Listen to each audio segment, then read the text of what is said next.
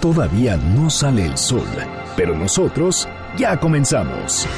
Antes del amanecer, con Juan Manuel Jiménez. Arrancamos. Este cambio de acera de tu cadera. Estas ganas de nada, menos de ti. Este arrabal sin grillos en primavera. Ni espaldas con cremallera ni anillos de presumir. Esta casita de muñeca de alterne. Este racimo de pétalos de sal.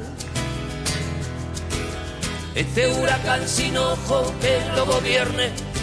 Este jueves, este viernes y el miércoles que vendrá.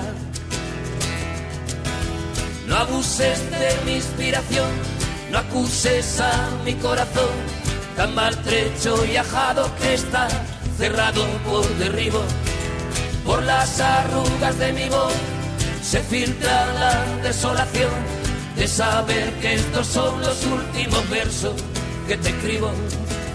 Para Muy buenos días, me da muchísimo gusto darles la bienvenida a este espacio madrugador de MBS Noticias 102.5 Gracias por acompañarnos antes del amanecer. Mi nombre es Juan Manuel Jiménez y como todos los días, como todas las mañanas, lo invito a que nos acompañe, a que nos sintonice hasta las seis en punto para que desde muy temprano se informe de las noticias más relevantes de nuestro país. En este espacio, en este programa que hacemos absolutamente todos, por lo cual lo invito a formar parte de la expresión en línea y nos deje saber lo que opina de lo que le presentamos a lo largo de estos 60 minutos de información. En Twitter e Instagram me encuentra como arroba Juanma en Facebook como Juan Manuel Jiménez, en WhatsApp 55 16 34 5395. Forme parte de la expresión en línea. Qué poco rato dura la vida eterna por el túnel de tus piernas entre Córdoba y Maipú. Vamos a estar escuchando a lo largo de esta hora de información al talentoso Joaquín Sabina. En estos momentos nos sobran los motivos. Estos labios que saben a despedida, a vinagre en las heridas.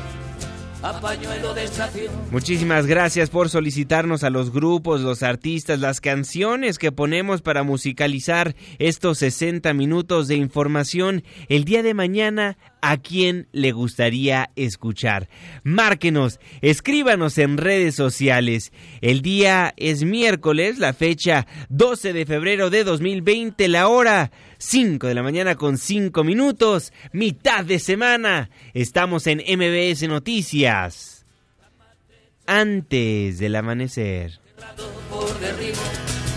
Por, las arrugas de mi se filtra la desolación de saber que estos son los últimos versos que te escribo. No abuses de mi inspiración, no abuses a mi corazón. ¿De quién es el santo? Hoy, 12 de febrero del 2020, felicitamos a Antonio, bendito, Eulalia, muchas felicidades. Clima. 5 de la mañana con 6 minutos, Marlene Sánchez. Juanma, amigos del auditorio, muy buen miércoles. Les informo que para esta mitad de semana el Frente Frío número 39 ocasionará lluvias fuertes y rachas de viento en Coahuila, Chihuahua, Durango y Nuevo León. Se esperan temperaturas bajo cero en Baja California, Coahuila y Zacatecas. Para la Ciudad de México se pronostica cielo despejado la mayor parte del día sin probabilidad de lluvias. Tendremos una temperatura máxima de 29 grados Celsius y una mínima de 12. Este fue el reporte del clima antes del amanecer. Muchísimas gracias Marlene Sánchez y gracias a usted también por sintonizarnos antes del amanecer a través de la señal que sale de MBS Noticias 102.5. Saludo con gusto a todas las personas que nos ven y nos escuchan a través de nuestra página de internet mbsnoticias.com y por supuesto que le mando un caluroso abrazo a las personas que nos honran con su presencia a través de las distintas aplicaciones que hay en los teléfonos inteligentes el reloj está marcando las 5 de la mañana con 7 minutos. Le voy a informar. Arrancamos este espacio informativo dándole seguimiento a lo que pasa en la frontera sur de nuestro país con los migrantes. Al parecer, prevalece la situación de abusos y corrupción en la estación migratoria siglo XXI. Luis Zárate.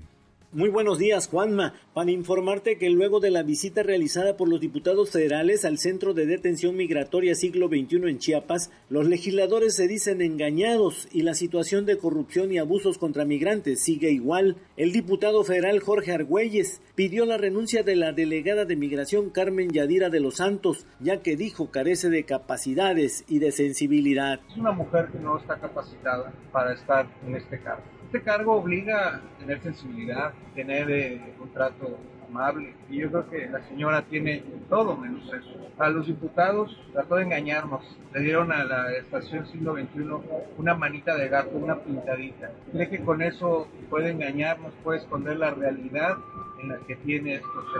La visita de los legisladores parece no haber influido en nada. Pasaron sin pena ni gloria y el trato inhumano, así como la corrupción, está en su máximo esplendor. Así lo denunciaron los propios migrantes. Hoy la, el Instituto de Migración es dinero, todo es dinero. Si quieres una visa es dinero, si quieres eh, una palabra es dinero. Me dijeron que eran 45 días hábiles y los 45 días hábiles se han convertido en 6 meses. Yo no tengo la probabilidad de vivir aquí económicamente. Yo he dormido en las calles, el Instituto Nacional de Migración me ha golpeado. Tengo varias pruebas de que han hecho conmigo lo que ellos han querido. Empiezan cobrando 200 dólares. Conozco varias personas que tienen trámite adentro y que les están cobrando dinero. Incluso el licenciado Guillem, él a mí me cobró, a mí él me extorsionó máximamente, ¿me entiendes? Y yo lo tengo denunciado ante la FGR, Fiscalía General de la República, aquí en México. Tras la visita de los diputados al centro de detención migratoria, la situación permanece igual, incluso se suspendió el trabajo de pintura en las instalaciones. Hasta aquí el reporte. Muchísimas gracias, Luis Zárate. Muy buen día para ti también.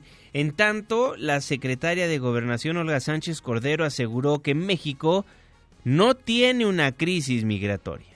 Nosotros no tenemos una crisis migratoria. Dos mil, cuatro mil o cinco mil gentes no es una crisis migratoria. Crisis migratoria es, por ejemplo, dos millones de venezolanos, dos millones de venezolanos en Colombia.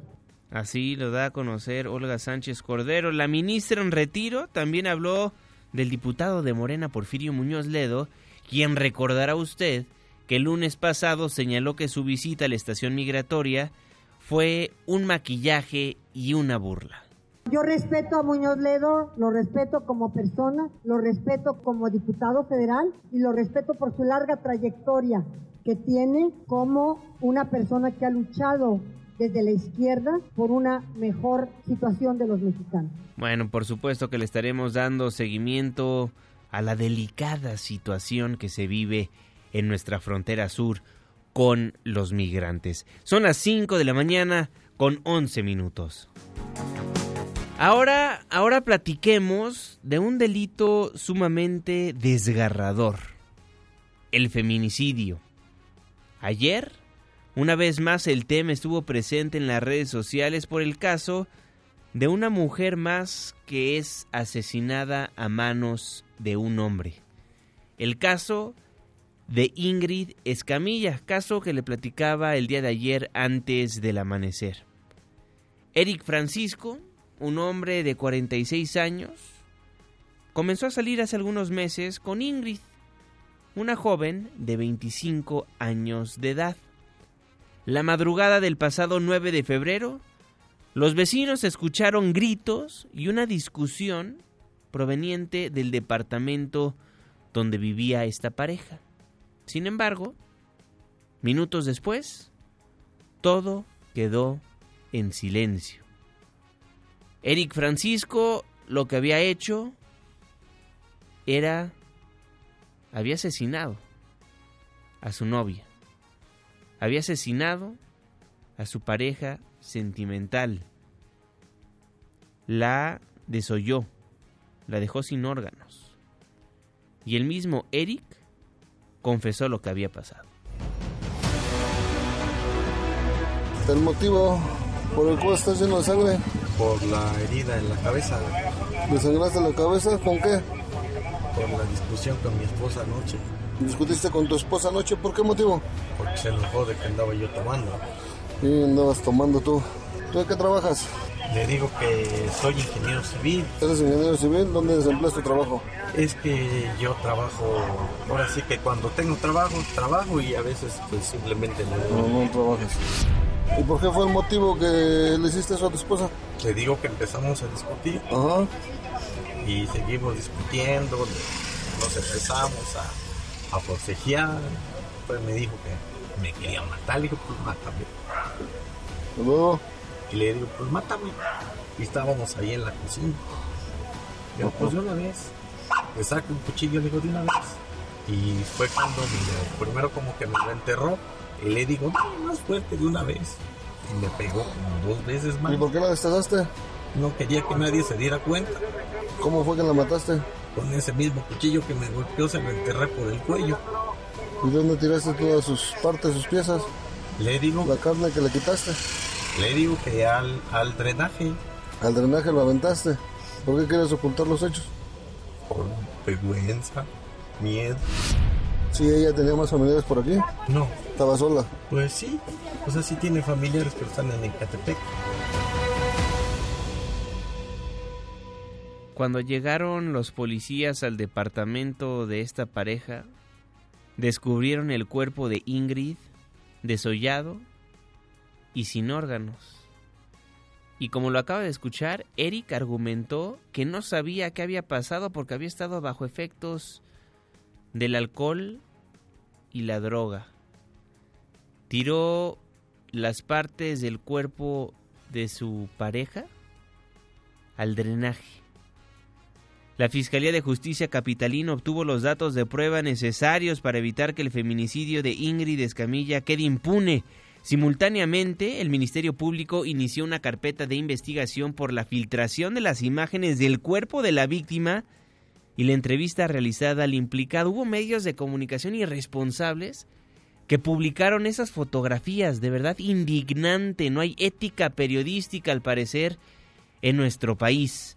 En conferencia de prensa, Nelly Montealegre, la subprocuradora de atención a víctimas del delito, reconoció que el imputado, Eric Francisco N., ya había sido denunciado con anterioridad por el delito de violencia familiar por su exesposa, Edith N. Sin embargo, las medidas de restricción a favor de su excónyuge se emitieron en julio de 2019, pero la conducta violenta del inculpado no cambió y siete meses después su comportamiento derivó en el asesinato de su nueva pareja. La funcionaria aclaró que el Ministerio Público posee todos los datos para demostrar la intención que tuvo Eric Francisco para cometer el crimen, pese a que éste se reservó su derecho a declarar. La voz de la subprocuradora representante social de la Fiscalía de Justicia, de la Fiscalía de Homicidios, va a presentar todos los datos de prueba necesarios para que un juez de control, como les he referido, nos dé la vinculación a proceso de ese sujeto y, por supuesto, la medida cautelar de prisión preventiva oficiosa del imputado los que interactuaron en el lugar de los hechos. Estamos hablando, por ejemplo, son de dos corporaciones, tanto de la Secretaría de Seguridad Ciudadana como de la Fiscalía, área de servicios periciales y el área de, de la Secretaría de Seguridad Ciudadana, los primeros respondientes son quienes están en, sujetos a investigación. Así ves, también ellos ya de las entrevistas derivarán otras acciones seguramente. En Por- principio son seis. Por su parte, la jefa de gobierno capitalino, Claudia Sheinbaum, condenó el feminicidio de Ingrid Escamilla y aseguró que habrá sanción ejemplar para el presunto responsable. Dije hoy, me parece indignante que haya ocurrido algo así y que tiene que haber, ahí hay detenido y tiene que haber pues una sanción ejemplar como lo ha establecido la propia fiscal de la ciudad. Entonces, eh, tenemos una política, la ciudad está en alerta de género, en alerta de violencia contra la mujer y hay varias acciones que estamos tomando. Y en la Cámara de Diputados, el asesinato de Ingrid Escamilla generó repudio entre congresistas de distintas fuerzas parlamentarias. Legisladoras exigieron justicia para la joven ultimada en la alcaldía de Gustavo Amadero y demandaron aplicar la pena máxima al agresor.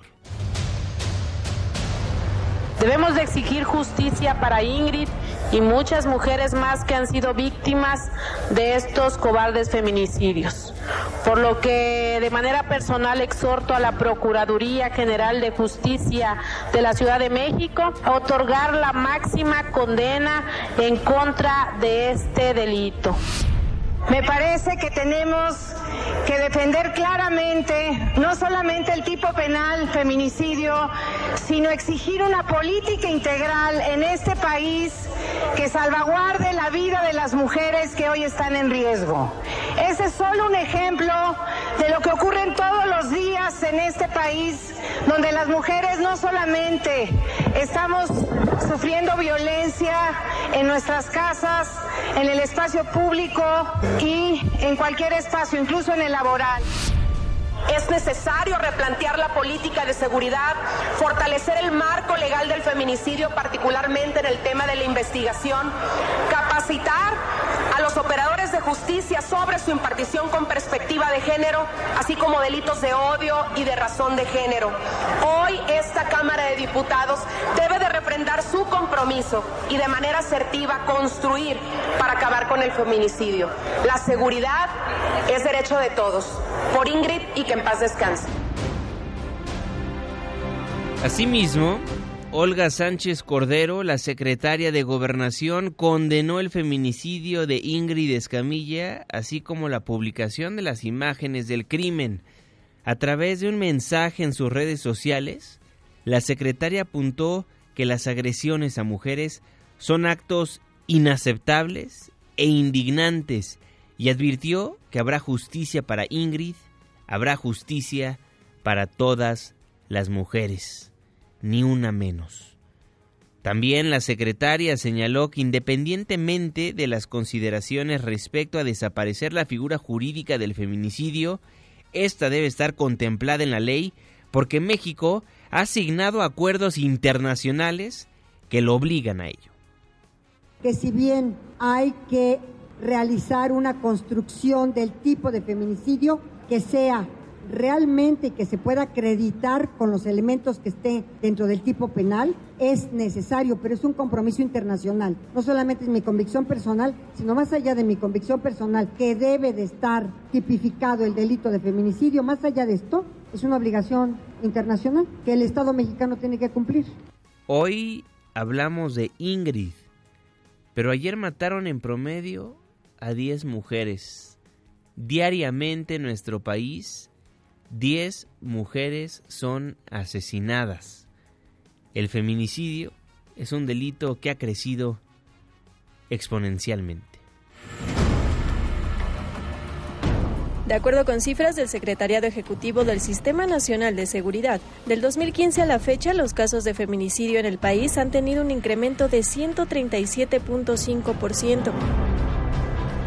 La Fiscalía General de Justicia informó que a partir del 21 de noviembre del año pasado, fecha en la que se declaró la alerta de violencia contra las mujeres en la Ciudad de México, y hasta el 7 de febrero, 82 personas han recibido sentencia condenatoria por diferentes delitos como abuso sexual, violencia familiar, lesiones dolosas, violación y feminicidio.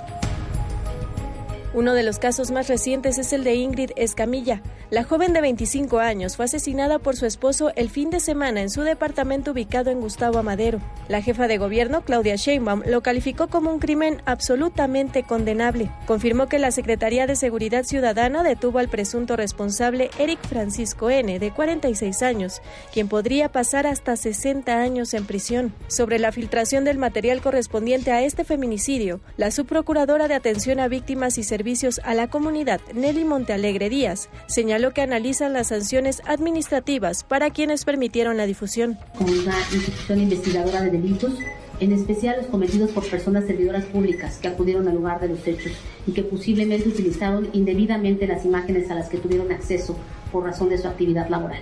En este tenor les informo que la Fiscalía General de Justicia ha iniciado la investigación correspondiente y dará seguimiento hasta la emisión de las sanciones administrativas y penales que correspondan para esas personas y autoras y partícipes de la filtración de esas imágenes.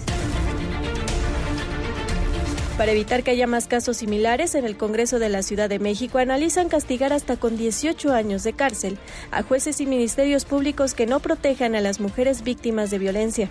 Se trata de una propuesta realizada por la diputada del PRD Gabriela Quiroga a raíz del feminicidio de Abril Pérez. Y la posterior liberación de su esposo y presunto agresor. Para que la pena establecida en el artículo 293, que es de 2 a 8 años de prisión y de multa de 100 a 400 veces la unidad de medida, se aplique también a aquel servidor público que conociendo las características del delito y tratándose de aquellos que pongan en peligro la vida o la integridad de las personas, no aplique las medidas de protección en favor de las víctimas. Para Desde el Amanecer, Marlene Sánchez. Eric Francisco N. ya fue vinculado a proceso la tarde de este martes por un juez de control del Tribunal Superior de Justicia por el delito de feminicidio. El imputado enfrenta la acusación por el asesinato de su pareja sentimental Ingrid Escamilla, a la que infligió extrema violencia al grado de desollarla. La Fiscalía Capitalina contará con un lapso de tres meses para concluir la investigación complementaria, tiempo en el que el Ministerio Público y la defensa del imputado presentarán datos de prueba a favor y en contra en la carpeta de investigación. En tanto, el titular de la Fiscalía General de la República, Alejandro Gertz Manero, reiteró ante diputadas y diputados federales que la dependencia a su cargo no ha propuesto ni va a proponer desaparecer el tipo penal del feminicidio. Una controversia, un tema que le hemos dado a conocer antes del amanecer. Ayer acudió a la Cámara de Diputados a una reunión con un grupo de legisladores y legisladoras que tenían previsto cuestionarlo fuertemente, pero al final pues le plantearon leves reclamos, diría yo, por sus presuntas intenciones de eliminar esa categoría penal. Gertz Manero puso fin a la controversia al proponer que a partir de este mismo miércoles 12 de febrero, la Fiscalía y los congresistas trabajen en conjunto para afinar la normatividad respectiva. Incluso se llevó aplausos el fiscal general de la República al ofrecer que habrá resultados tan pronto como a finales del presente mes de febrero para adecuar el tipo penal del feminicidio, para hacerlo más sencillo y así poder facilitar la actuación del Ministerio Público y que las investigaciones se sostengan. Así lo daba a conocer el fiscal de la República Mexicana. Porque ese es el propósito de ninguna manera, nunca se ha propuesto, no se va a proponer más que fortalecer la defensa de las mujeres, de los niños. Entonces, cuando un tipo penal es sumamente complicado, no ayudamos a la víctima. Tiene que ser un tipo penal tan claro, tan preciso, que tenga una objetividad tal que cuando llegamos ante los jueces no se nos vengan abajo los asuntos que nos pongamos un plazo y que digamos, bueno, hoy es, eh, ¿qué día es hoy?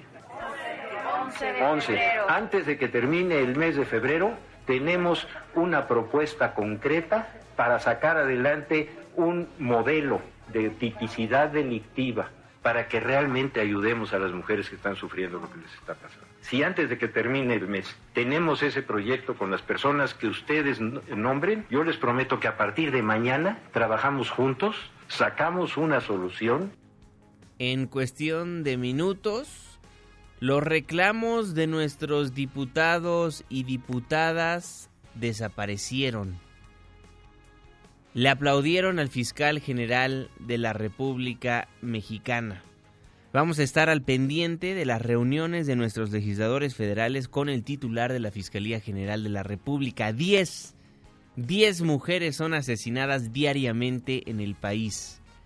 Del 2015 a la fecha, los casos de feminicidio han tenido un aumento de 137.5%. Son las 5 de la mañana con 27 minutos.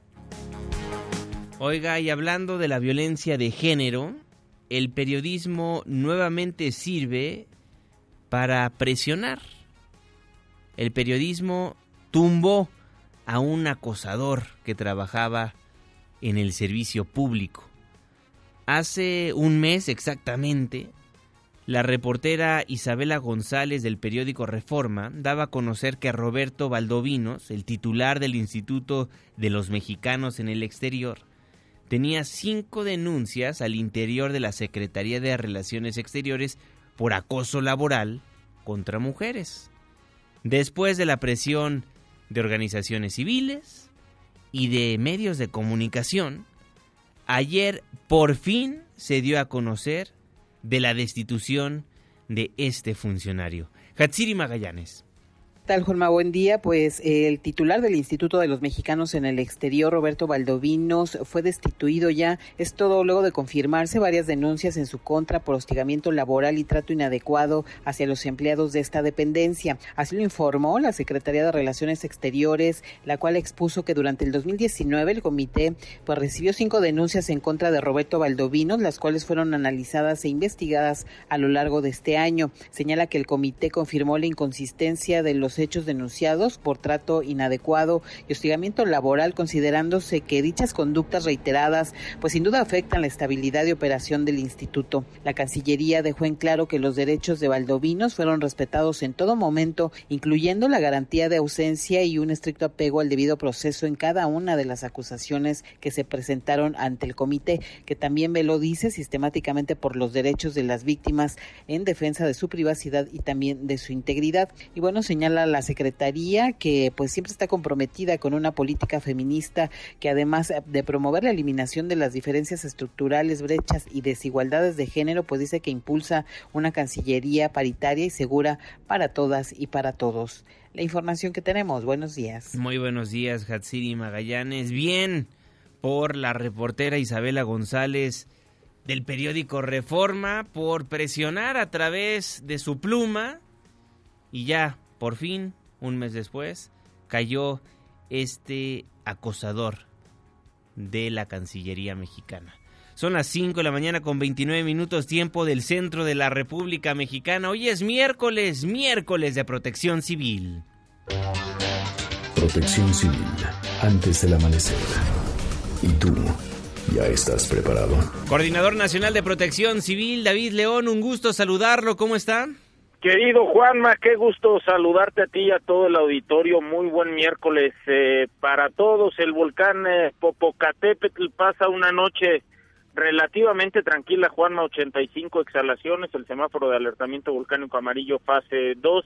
No acercarnos a menos eh, de 12 kilómetros del cráter, tener cuidado con la caída de ceniza. Hay que decir que ha tenido una actividad que se ha mantenido dentro de los estándares que hemos tenido en los últimos años, Juan Manuel, esta formación de domos y destrucción de domos. Eh, también estamos haciendo un trabajo de fortalecimiento de todas las herramientas que nos ayudan a monitorear el volcán eh, Popocatépetl. Es muy importante mantener contacto con unidades municipales, estatales de protección civil. No normalizar la actividad del volcán, es uno de los volcanes más activos que tiene el planeta, pero uno de los volcanes también más monitoreados del planeta. Eh, decirte, Juanma, esta noche hemos tenido algunos eh, sismos, eh, un sismo magnitud 4.7 en, en, Michoacán, esto fue a la una con 41 minutos de esta madrugada, un segundo ahí también en Michoacán, magnitud 4.1 a las 3 con 57.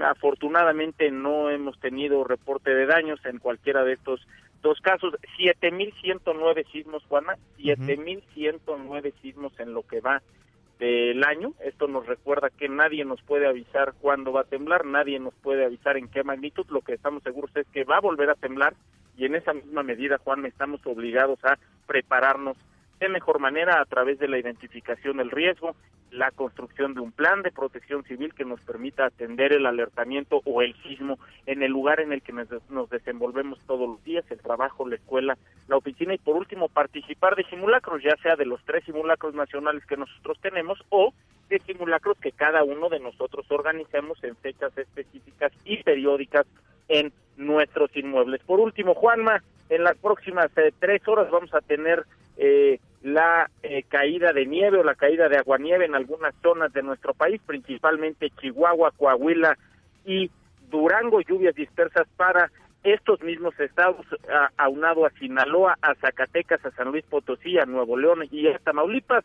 bancos de niebla en Nuevo León, Tamaulipas, San Luis Potosí, Veracruz, Guerrero, Oaxaca, Chiapas, todo esto fruto del Frente Frío número 39, la novena tormenta invernal que impacta el territorio nacional. Lo más importante, estar bien abrigado, tener precaución con incendios urbanos, tener mucho cuidado también con los accidentes automovilísticos que las condiciones meteorológicas afectan a nuestras carreteras y en ellas el, eh, conducir se vuelve un poco más complicado. Cuando más de esta información y de otros fenómenos en preparados.gov MX. Excelente, coordinador. Nos escuchamos el próximo viernes. Muchísimas gracias. Gracias a ti, Juanma. Que tengan muy buen miércoles. Igualmente, David León, el coordinador nacional de protección civil antes del amanecer. El reloj está marcando las 5 de la mañana con 33 minutos, tiempo del centro de la República Mexicana.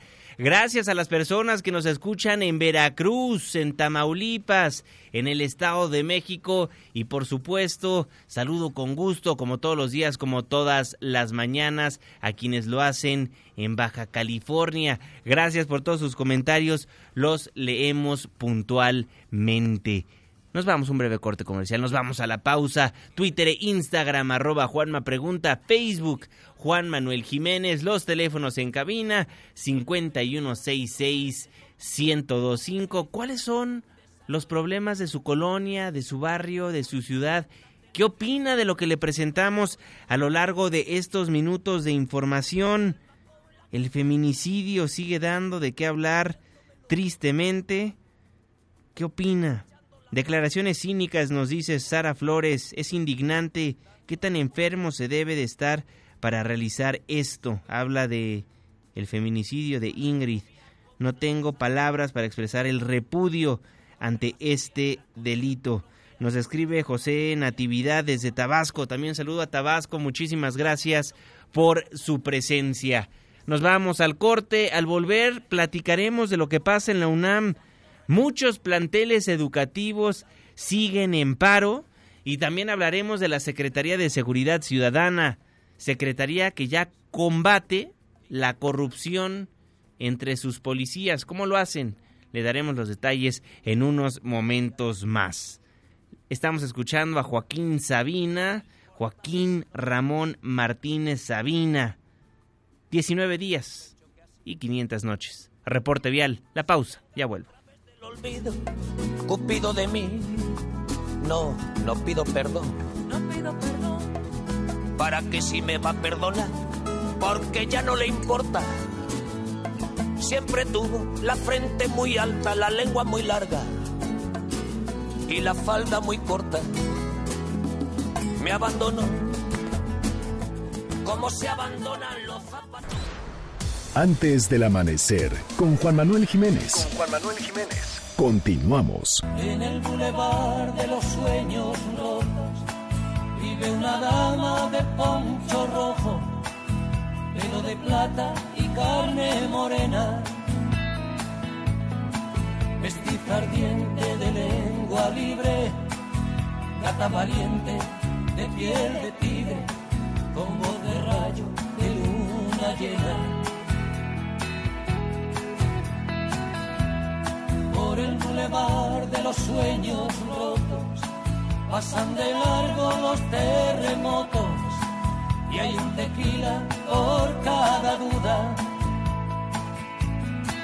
Cuando Agustín por el bulevar de los sueños rotos, Joaquín Sabina antes del amanecer. Desnuda Estamos de vuelta en MBS Noticias. Gracias por madrugar con nosotros. Yo soy Juan Manuel Jiménez y me da gusto nuevamente darle la bienvenida a este espacio del 102.5. Le recuerdo que nos escuchamos de las 5 hasta las 6 de la mañana de lunes a viernes. Forme parte de la expresión en línea Twitter e Instagram arroba Juanma Pregunta. También nos puede marcar a los teléfonos en cabina 5166 1025. 38 minutos después de la hora, saludo con gusto al jeque de los deportes, Luis Enrique Alfonso. Muy buenos días, mi jeque. Deportes con Luis Enrique Alfonso. Mi querido Juanma, aquí estamos ya a mitad de semana. Hubo actividad de la Copa MX, Juanma, los cuartos de final de ida, bastante pobretón a las entradas. Y el resultado en este partido que ya tiene mucha rivalidad desde siempre, desde la consolidación de Santos Laguna en el máximo circuito, empataron a cero allá en la comarca, en el juego de ida, un, penal eh, fallado de Diego Valdés que le pudo haber dado la ventaja al equipo de Torreón, sin embargo, pues... En, el, arquero estuvo atinado y la vuelta en la, en la Sultana del Norte, pues obviamente favorece por la localía al equipo de Rayados. En el otro partido, allá donde comienza la patria, en Tijuana, 3 a 1 el marcador del perro pelón ante Monarcas, un partido que dio mucho de qué hablar en el sentido de los goles, de acciones y de que pues para la vuelta requiere eh, Monarcas eh, no solamente hacer goles, sino evitar que le metan varios de ellos. Y bueno, platicando este tema, el día de hoy eh, estaba planeado que Dorados jugara ante Bravos de Juárez y digo planeado porque este equipo, el de Dorados, que compite en el ascenso sufrió el embargo de su estadio ayer por la tarde. Según informes, personal del Servicio de Administración Tributaria, el SAT, entraron al inmueble para llevarse cajas con uniformes y mobiliario perteneciente al club. Se habla que existen adeudos a varios de los jugadores de dos meses, ¿no? De salario. Dorados que hace un año contrató a Maradona como técnico, pues tenía en el calendario, insisto, jugar hoy como local el partido de ida de cuartos de final. Sin embargo, no, no ha habido un pronunciamiento hasta ahora de la directiva ni de la liga este, otro escándalo más en el ascenso. Si de por sí no hay equipos, si se había pospuesto el arranque del torneo porque había que recalendarizar, mi querido Juanma, pues ahora, con mayor razón, ¿no? ¿Qué, diablo está pasando con este, este, estas cuestiones del ascenso MX? Y eh, a casi tres meses, Juanma, el fallecimiento de Jorge Vergara, quien fuera propietario de las Chivas, fue presentado ayer en el estadio del equipo, un museo en su memoria. Fotografías, objetos valiosos, entre otros artículos, forman parte de la colección que recuerdan el legado deportivo y empresarial de Jorge Vergara, un hombre que tomó a las Chivas con algunas polémicas por los socios, ¿no? Este, el total que se hizo dueño y a partir de ahí le dio renombre, eh, quizá algunos títulos eh, le faltaron, ¿no? Pero se volvió un equipo protagonista y que pudo competir en algunos pasajes con el América, el, odiado rival. Ahora otra vez las Chivas están de capa caída, pero bueno, es un equipo que al menos y en teoría, por lo que se sabe, económicamente sólido. Escuchemos a Sara Cortinas, ex asistente Jorge Vergara, que habló un poquito de lo que fue esta inauguración de este museo. Significa el poder mostrar a la gente una parte de la historia de don Jorge Vergara Madrigal el que puedan ver y conocer obviamente las diferentes etapas de su vida desde que nació y bueno, todo pasando por todos los negocios y todos los proyectos que él hizo. Y los Pumas, Juanma, Juan Dineno, el refuerzo que metió gol el fin de semana, habla de lo que significa esta posibilidad de jugar con los Pumas, todo, todo lo bonito que es cuando haces gol y andas de luna de miel. La verdad que contento por, el grupo con el que me encontré, lo hice el primer día que que me ayudaron mucho a la adaptación, la cual todavía creo que estoy en etapa, pero bueno, más allá de los goles, muy contento y, satisfecho con el presente del equipo, que es, lo primordial. Ahí está entonces Juan eh, Dineno, que habla al respecto de lo que significa esta, este pasaje, ¿no? el cual viven. Mañana, bueno, el día de hoy más bien Pachuca contra Toluca a las 7 de la noche y el otro partido, pues Dorados contra Juárez, no hay pronunciamiento, pues, o sea, la cuestión del embargo y párenle de contar, ¿no? No hay absolutamente como tal nada. Incluso el equipo de Juárez dice que está dispuesto a, reprogramar el partido, pero no depende de ellos, ¿no? Habrá que ver si pueden jugar o no. Es una situación embarazosa, una, una liga que eh, por algunos instantes y, pasajes había dado de qué hablar por personajes que no eran eh, tan del agrado, ¿no? Ahora otra vez vuelve a relucir. Pero en fin, Juan, ahí tenemos pendientes de lo que ocurre en este, en este sentido. Y ya para terminar, se dieron a, conocer unas imágenes nuevas del accidente de Kobe Bryant, allá en las eh, montañas de las Calabazas, en California. El helicóptero que, que se desplomó a finales de, enero, hace dos semanas ya un poco más y que un, ciclista que estaba en la zona justo al momento del accidente grabó cuando el eh, helicóptero todavía estaba en llamas, ¿no? Eh, entonces son donde las imágenes se acaban de, revelar. El, el peritaje todavía se sigue investigando. Al parecer, pues no tenía este micrófono en la cabina, que era esencial para saber qué había pasado en los últimos instantes del accidente y eso también está, está penado por las leyes en Estados Unidos. También eh, al parecer no traía este sistema, este aparato para que pudiera navegar a ciegas, digamos, el piloto y saber si había tierra cercana para evitar el percance, el accidente. Tenía un GPS, pero no era tan, tan desarrollado, ¿no? Este micrófono se lo quitaron en 2016 cuando pues eh, pertenecía al gobierno y lo compró la empresa privada. Hay muchas cuestiones que van a ir saliendo, Juanma, en los últimos eh, eh, días de lo que ocurre con el accidente de Kobe Bryant que cobró la vida a, su hija Gianna y a siete personas más. Pero bueno, Juanma, me despido. Nos vemos en minutos a través de Azteca 1 en Hechos AM, mi Twitter, arroba Lea Deportes. Saludos. Saludos, mi querido Luis Enrique Alfonso, el jeque de los deportes. Antes del amanecer, el reloj está marcando las 5 de la mañana con 44 minutos, ya 45. Resumen capitalino. Ayer, ayer se registró una riña en la terminal número uno del Aeropuerto Internacional de la Ciudad de México entre presuntos taxistas lo que sería una conferencia de prensa para denunciar acoso contra mujeres taxistas del aeropuerto internacional, terminó en una pelea campal. Guadalupe Espinosa, una de las socias de Porto Taxi, aseguró que decidieron dejar que operaran sus unidades por no acceder a este tipo de peticiones. Sin embargo, arribó un hombre identificado como Miguel Ángel Gómez, quien aseguró que la denunciante busca utilizar los taxis para otros fines. Aquí las dos, los dos, las dos caras de, de la moneda. Dice, tú sabes que para tener contento a mi jefe tienes que darle o dinero o sexo. Y pues ya te veré aquí vendiendo tus permisos al 25% de lo que cuesta. Es acosadora la señora, es narcotraficante y es lavado de dinero. Investíguenla. Tiene, ahí estamos, ahí tiene lo que dice Guadalupe Espinosa por un lado que son acosadas sexualmente, que tienen que dar dinero o su cuerpo. Y del otro lado tenemos a Miguel Ángel Gómez, quien dice que es una extorsionadora la señora, una narcotraficante inclusive le dice. Solo unas horas permaneció abierta la preparatoria 6 Antonio Caso del UNAM, luego de que la mañana de este martes reiniciaran clases tras un paro de actividades de una semana, pues volvió a ser tomada por paristas alrededor de las 18 horas de ayer.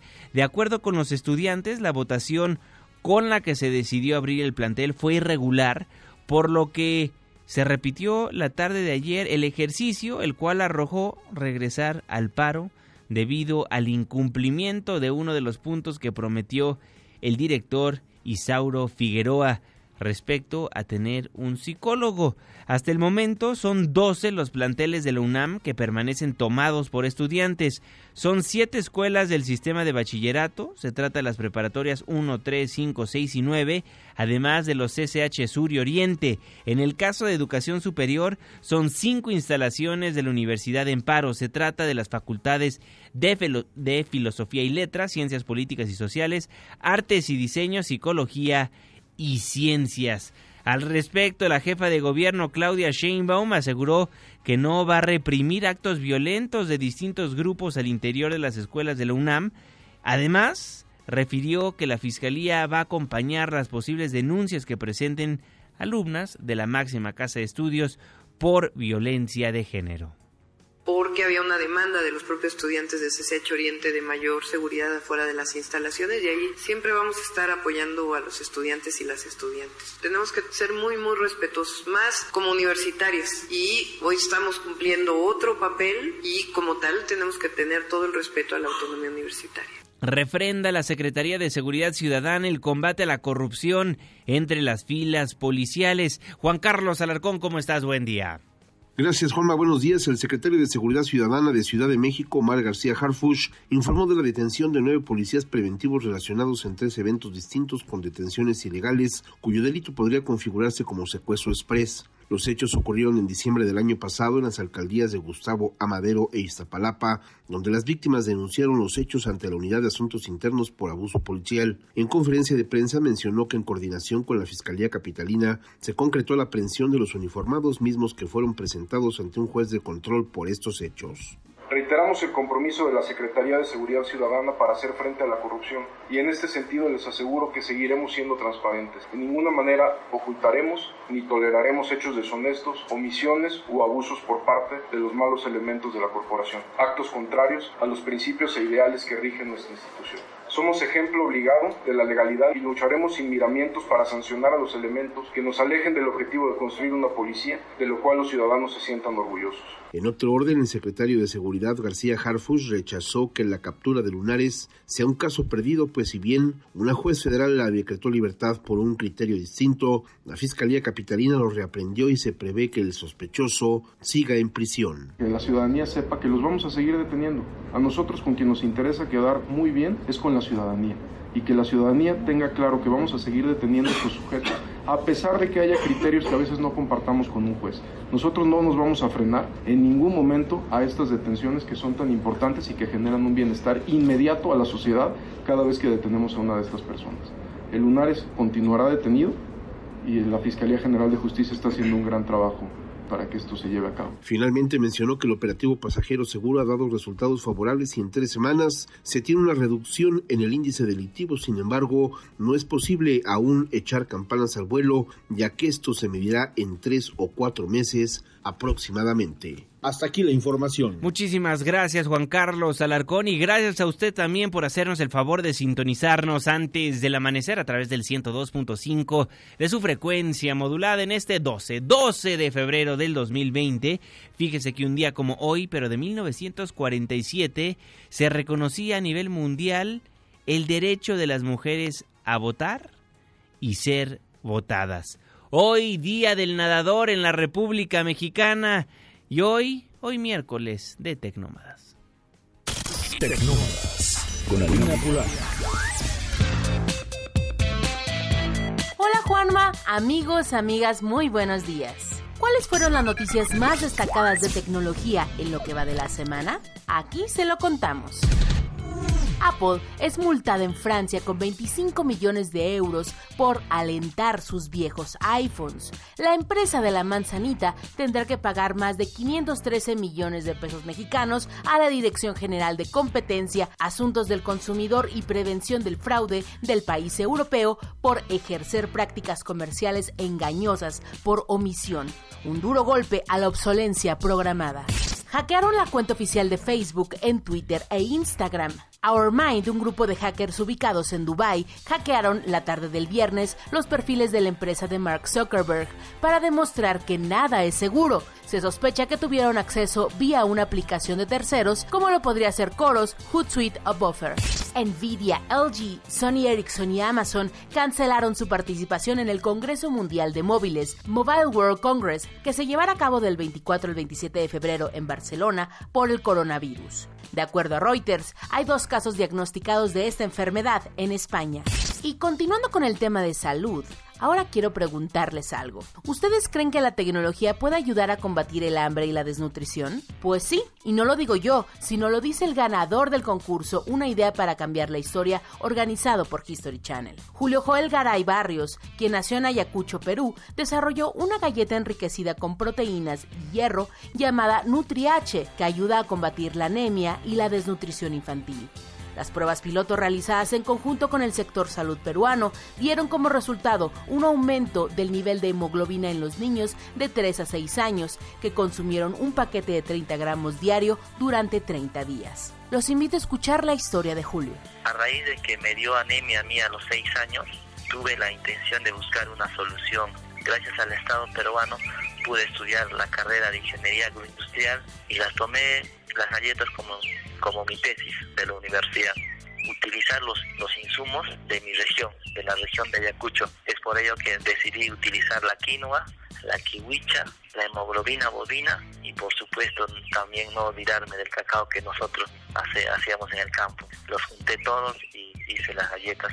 El trabajo de investigación justo viene del proceso que le damos a la sangrecita. Lo llamamos desfibrinación. Cuando, cuando acá es un método que se ha aplicado para que la sangre no se coagule y así pueda mantener sus propiedades tanto en hierro como en proteínas. Julio Garay comenta que uno de los retos más importantes para poder combatir la anemia en niños y niñas es la calidad del agua y la desparasitación. Espera llevar este alimento a los demás países de América Latina este año. Los invito a conocer más sobre las galletas NutriH en Facebook. Búsquenlo como Galletas Antianémicas Perú. Yo soy Alina Pulán y nos escuchamos la próxima semana en Tecnómadas. Muchísimas gracias, querida Alina. Son las 5 de la mañana con 54 minutos. Le tengo más información. Resumen de noticias antes del amanecer. El subsecretario de Prevención y Promoción de Salud, Hugo López Gatel, habló de los posibles casos de coronavirus en el país. Ahorita me acabo de enterar de un décimo tercer caso sospechoso, no tenemos ni un caso confirmado en el Hospital General de México. Entonces, los estamos estudiando igual que los con el mismo rigor que se estudian todos. La mayoría han sido casos con síntomas leves. Entonces, no tienen ninguna relevancia médica, obviamente qué lástima que una persona tenga unos días de malestar, pero afortunadamente no han tenido ninguna enfermedad grave. En todos los casos han sido sumamente responsables los servicios estatales de salud o los hospitales federales de notificar de acuerdo al procedimiento y de enviar su muestra la muestra se analiza en el Instituto de Diagnóstico y Referencia Epidemiológicos, INDRE, y en un periodo que va de 24 a 48 horas sale el resultado y han salido negativos. Fuimos el primer país de todo el continente en poner una prueba diagnóstica especializada en el INDRE y eh, cuatro días después eh, sincrónicos con Estados Unidos y Canadá usando el protocolo técnico de la Organización Mundial de la Salud. Los protocolos técnicos de diagnóstico es muy importante que se descentralicen, no interesa tener en un solo laboratorio la capacidad de hacer este diagnóstico y está perfectamente programado que los 31 laboratorios estatales de salud pública del país, hay uno por cada estado. La Ciudad de México no tiene por razones históricas, dado que el INDRE está aquí, eh, van a tener esta prueba.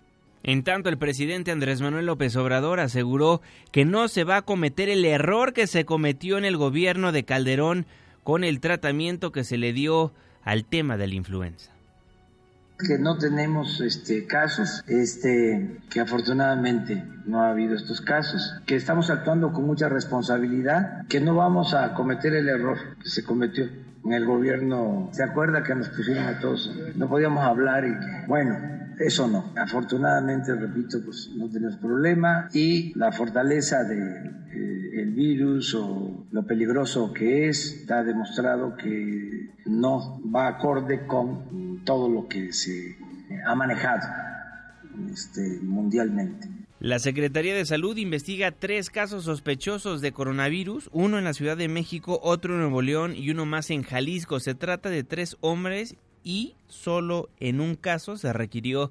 hospitalización, pero el paciente se encuentra estable. Oiga, por cierto, ayer la Organización Mundial de la Salud anunció el nombre oficial del nuevo coronavirus. ¿Cuál es? Inder Bugarin, te saluda hasta Europa. ¿Cómo estás? Muy buena tarde para ti. Buenos días, Juan, Juanma. Saludos, México. La Organización Mundial de la Salud ya bautizó al virus de la ciudad china de Wuhan. Le ha puesto COVID-19 y no virus chino o virus de Wuhan. Esto para no causar estigma o rechazo contra China y sus ciudadanos. El secretario general de la OMS, Tedros Adhanom, dijo que CO viene de corona, B corresponde a virus y D a enfermedad, disease en inglés. Adhanom habló sobre la relevancia de ponerle nombre a este virus. Escuchemos. Having a name matters to prevent the use of other names Tener un nombre es importante para evitar el uso de otros nombres que pueden ser inexactos o estigmatizantes. También nos da un formato estándar para usar en futuros brotes de coronavirus. El nombre fue definido según los criterios establecidos por la OMS y la Organización de las Naciones Unidas para Agricultura y Alimentación. Es decir, es un nombre que no hace referencia a una ubicación geográfica, un animal, un individuo o un grupo de personas. También, según la OMS, es un nombre fácil de pronunciar y que está relacionado con la enfermedad. En cuanto a la vacuna, la organización estima que el antídoto podría estar listo en aproximadamente 18 meses, así que aconseja usar por lo pronto todas las herramientas a disposición para contener la expansión de la epidemia y el contagio entre las personas. Hasta aquí mi reporte. Muchísimas gracias, Inder. Muy buenas tardes para ti. Muy buen día en México. Muchísimas gracias, Inder Bugarin, siempre en el lugar de los hechos. COVID-19, coronavirus, disease, la D es de disease, enfermedad en inglés. COVID-19, el nuevo nombre de lo que nosotros hemos estado llamando a lo largo de los últimos días coronavirus. Son las 5 de la mañana con 59 minutos, con eso nos vamos, con eso nos despedimos. Muchísimas gracias por habernos acompañado a lo largo de estos 60 minutos de información en este espacio, en este programa que hacemos absolutamente todos. Twitter e Instagram, arroba Juanma Pregunta, Facebook, Juan Manuel Jiménez, WhatsApp, 55 16 34 53 95. Dejamos el 102.5, pero pero nos pasamos al 104.9 en Exa FM. Le tenemos un resumen de noticias cada hora a la hora hasta las 10 de la mañana. Y después nos vemos en la televisión en punto de las 7 de la noche en tu ciudad en tiempo real a través de la pantalla de ADN 40, el canal informativo más visto de México. A nombre de este gran equipo de trabajo, se despide de ustedes su servidor y amigo Juan Manuel Jiménez. Que pase un extraordinario miércoles. Ni tan arrepentido, ni encantado de haberme conocido, lo confieso. Ya casi sale el sol. Nos escuchamos mañana en punto de las 5, antes del amanecer.